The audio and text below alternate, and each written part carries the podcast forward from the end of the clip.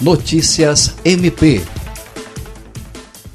o Ministério Público do Estado do Acre, por intermédio da Promotoria Especializada de Defesa do Consumidor e os órgãos que compõem o Sistema Estadual de Defesa do Consumidor, emitiram recomendação às instituições de ensino privado para que realizem o reequilíbrio contratual dos consumidores.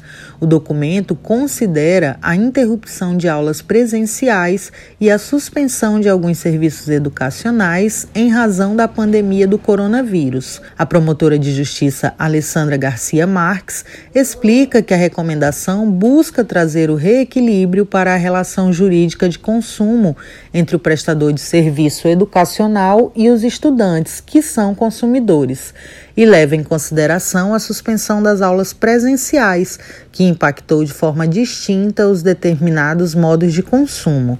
André Oliveira, para a Agência de Notícias do Ministério Público do Acre.